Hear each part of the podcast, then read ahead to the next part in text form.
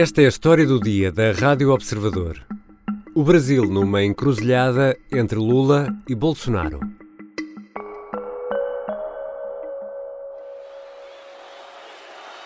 Todos os dias, quando me levanto, eu tenho quase que uma rotina. E nessa passagem, eu dobro meus joelhos, rezo um Pai Nosso e peço a Deus que esse povo brasileiro nunca experimente as dores do comunismo. Domingo 24 de junho, no Maracanãzinho, no Rio de Janeiro. Um pavilhão com capacidade para 11 mil pessoas. Jair Bolsonaro lança oficialmente a candidatura. Na quinta-feira anterior, a 21 de julho, o PT lançava Lula, mas sem a presença do candidato. Na SBT, era explicada a razão para a ausência. O PT formalizou a candidatura de Lula à presidência da República e de Geraldo Alckmin para vice na chapa. O ex-presidente e o ex-governador de São Paulo não foram ao evento. Eles estão em viagem pelo Nordeste. Nada de pompa ou festa. Convenção do Partido dos Trabalhadores, realizada na manhã desta quinta-feira em um hotel no centro. Há mais de 156 milhões de eleitores aptos para votar a 2 de outubro. O Brasil vai escolher entre Lula da Silva, o ex-presidente que concorre pela sexta vez, e Jair Bolsonaro, que tenta a reeleição. São duas figuras que polarizam o eleitorado. Quem está mais bem colocado para vencer? E que Brasil vamos ter depois das eleições? Hoje vou conversar com António Lavareda, cientista político, sociólogo, professor da Universidade de Pernambuco e ainda o presidente do Conselho Científico do IPESP, o Instituto de Pesquisas Sociais, Políticas e Económicas.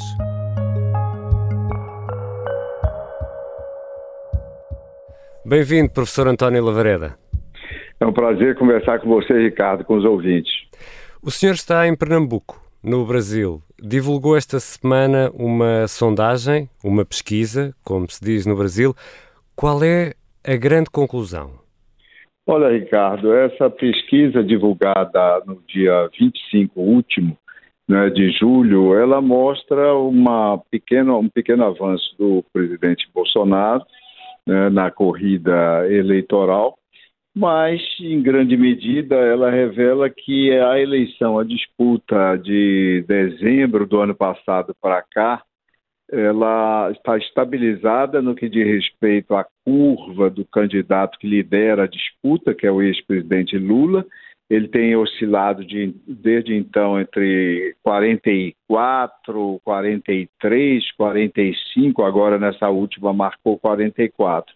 E o presidente Bolsonaro conseguiu avançar de novembro, dezembro do ano passado para cá, cerca de nove pontos. Esses esse ganho do presidente está diretamente associado à saída do candidato Sérgio Moro, que tinha nas pesquisas de novembro do ano passado entre 11% e 9%. Então, esses eram eleitores que apareciam votando em Jair Bolsonaro no segundo turno apenas da eleição, uhum. mas que com a saída de Sérgio Moro da disputa já vieram se somar ao, ao, ao, contingente de eleitores do presidente já no primeiro turno. E essa, essa, essa, subida, uh, ou essa ligeira subida de, de Bolsonaro, é suficiente para se aproximar de Lula nesta altura? Olha, na nossa pesquisa, nesse levantamento do IPESP, ele tem nove pontos de diferença no primeiro turno e 17 no segundo. Tá certo? É o é ritmo. Nós, a, a, nossa pesquisa anterior tinha 50, foi 53 dias antes desse último campo.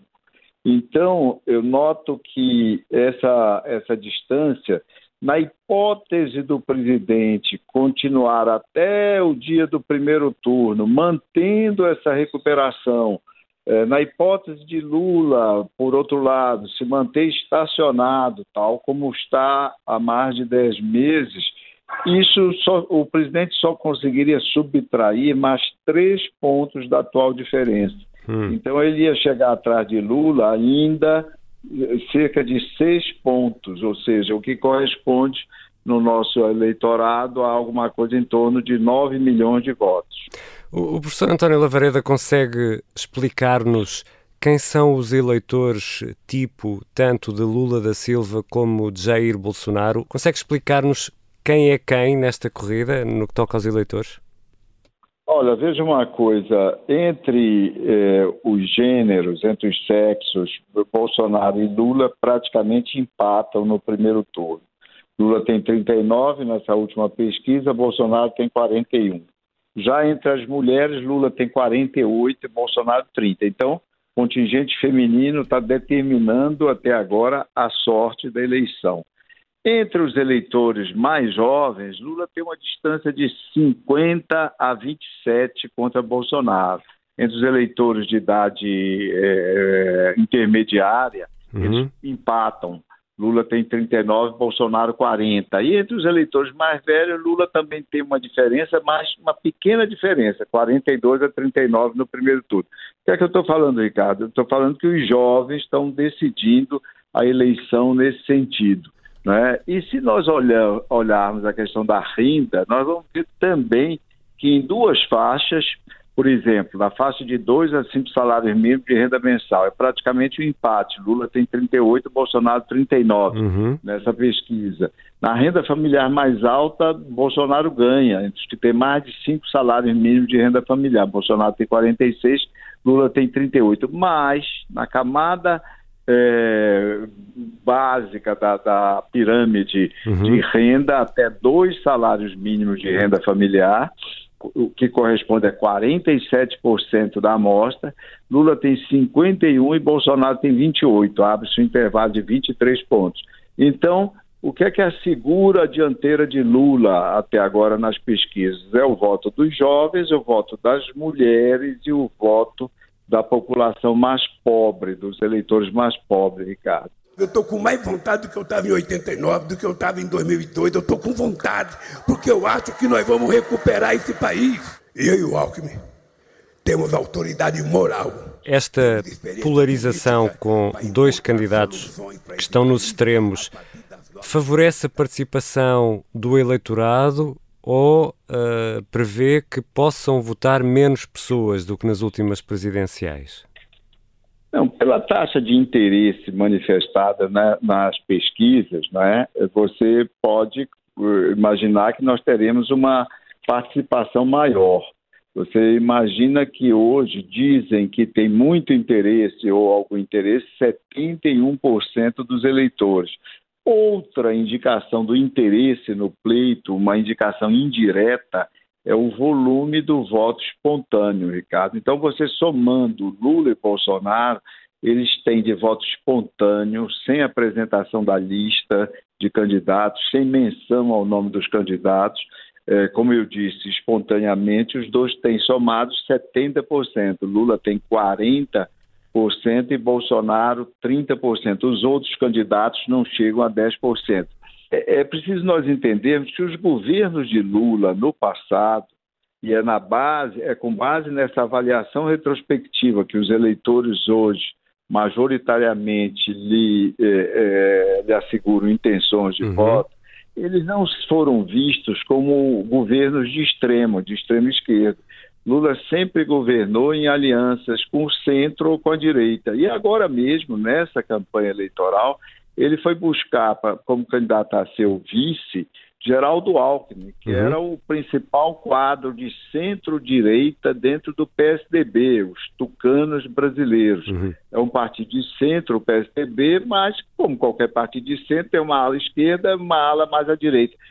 Geraldo Alckmin era exatamente dessa ala mais à direita. Isso sepultou a possibilidade de se qualificar a candidatura Lula como uma candidatura de extremos.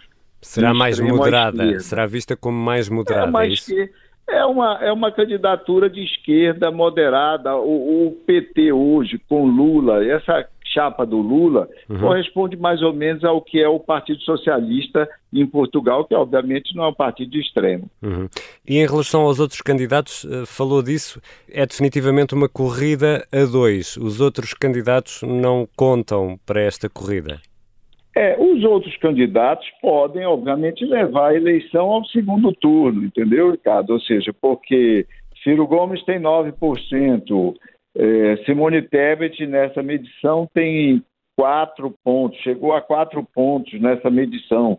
Um outro candidato, o André Janones, tem dois, ainda o Pablo Massal e o Felipe Dávila, ambos com um.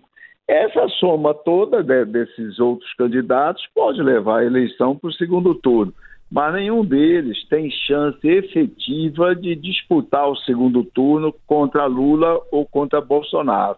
Seria um fator absolutamente imprevisível, né, algo no momento fora de cogitação, é, o, o que poderia colocar qualquer um dos outros eh, no segundo turno. Portanto, diria que o segundo turno, a segunda volta, como dizemos deste lado do Atlântico, é, é praticamente certa.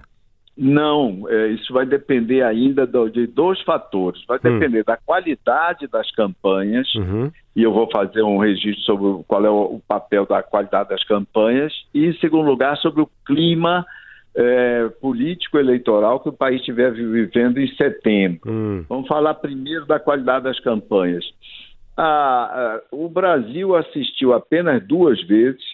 Nós tivemos oito campanhas presidenciais na nova República, a primeira delas em 89, a última em 2018. Pois bem, é, nessas oito eleições, apenas duas vezes, o mesmo candidato, Fernando Henrique Cardoso, foi vitorioso no primeiro turno. Uhum.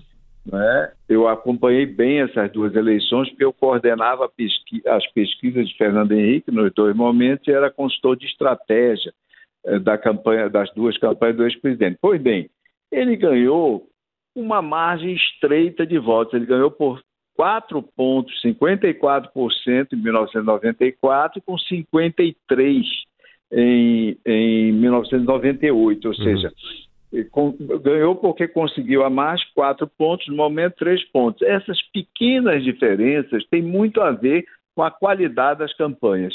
Eu costumo dizer que Fernando Henrique seria vitorioso pelas circunstâncias em que se deu eh, os dois momentos eleitorais, seria vitorioso de todo jeito, mas a qualidade da campanha levada a efeito foi determinante para a vitória no primeiro turno. A mesma coisa pode acontecer agora. O segundo fator, também muito importante, porque eu chamei a atenção, é a conjuntura política eleitoral. E aí queria mesmo perguntar-lhe isto: uh, o, o 7 de setembro, o, o dia em que se assinala os 200 anos da independência do Brasil, pode ser um dia importante para esse medir de forças, nomeadamente para o medir de forças nas ruas, com manifestações e contra manifestações? É, é, exatamente, você tocou no ponto. Se a conjuntura política eleitoral em setembro, começando a partir de setembro, estiver muito radicalizada da parte do atual presidente, que prometeu manifestações eleitorais no 7 de setembro, a campanha de Lula eh, já, já, já anunciou que não vai fazer manifestações contrárias ao presidente no dia 7 de setembro. Então, mas se as manifestações forem parecidas com as de 2020, que eram manifestações contra as instituições, contra o Supremo Tribunal Federal, manifestações que, é, de certa forma, namoravam, flertavam, para dizer o mínimo, com uma possível ruptura institucional, isso pode criar um clima no país que faça com que a maioria do eleitorado queira apressar a decisão do processo e então antecipar sua decisão de voto do segundo turno já para o primeiro.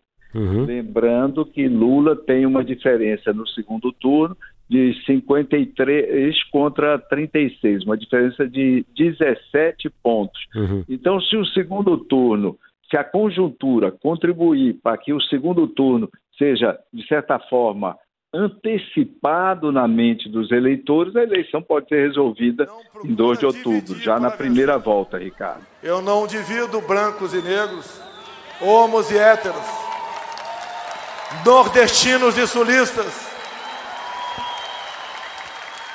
homens e mulheres. É um governo de todos 215 milhões de brasileiros.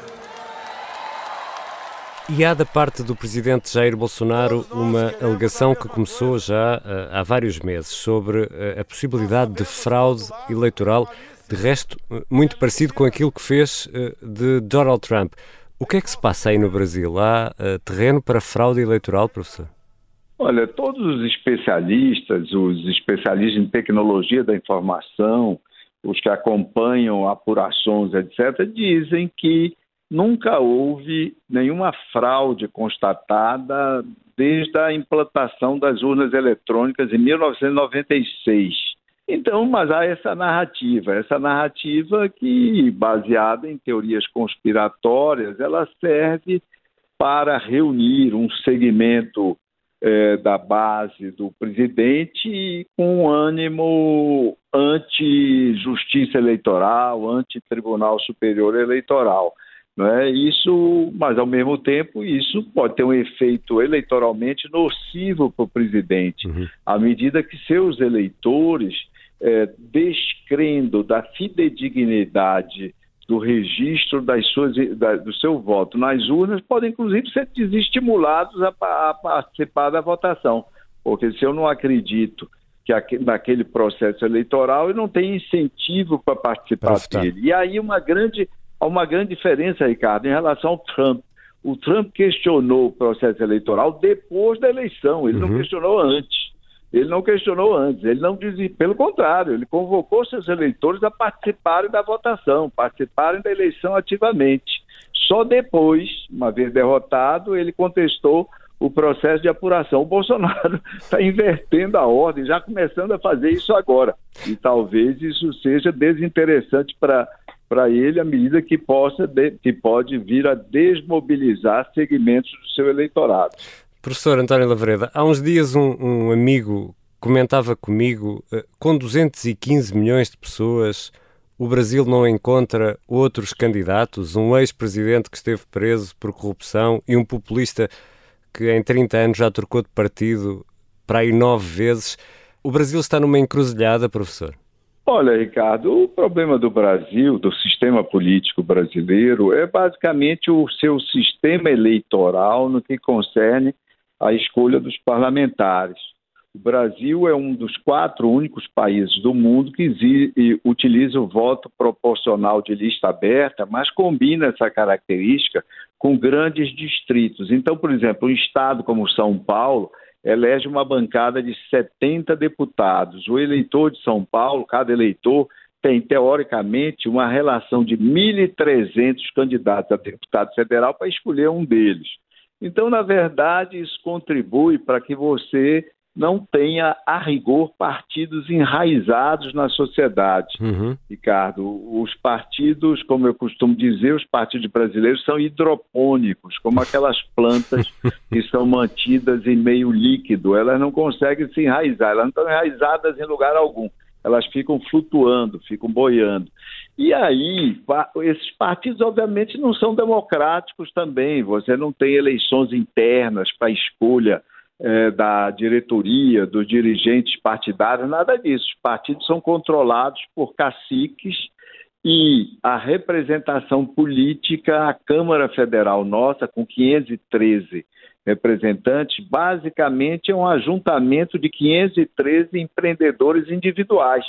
Porque no voto de lista aberta, como vocês sabem, cada candidato busca o seu apoio eleitoral. E o principal adversário do candidato a deputado federal estadual é o seu colega de partido, não o adversário.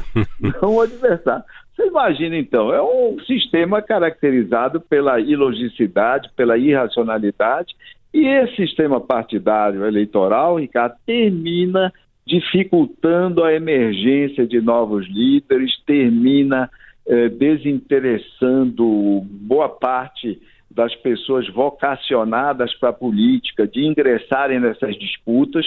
Eleições parlamentares no Brasil são caríssimas. Claro. Para você ter uma ideia, são 80% mais caras do que uma eleição em países que utilizam voto de lista, como Espanha ou como Portugal, uhum. ou no sistema digital misto, a Alemanha. Então, as pessoas normais, as pessoas médias, pessoas, é, elites culturais, sociais, mesmo elites é, econômicas, são bastante desestimuladas de participarem é, dessas eleições, eleições muito caras, eleições desgastantes e eleições que despertam é, conflitos dentro das próprias agremiações partidárias. Esse sistema político que nós temos, obsoleto, fragmentador, que desincentiva a incorporação de novas lideranças, que é, última, em última instância, responsável pela ausência de renovação de lideranças nacionais uhum. que, que você apontou na sua pergunta. Muito obrigado, professor António Lavareda. Obrigado a você, Ricardo, e obrigado aos ouvintes.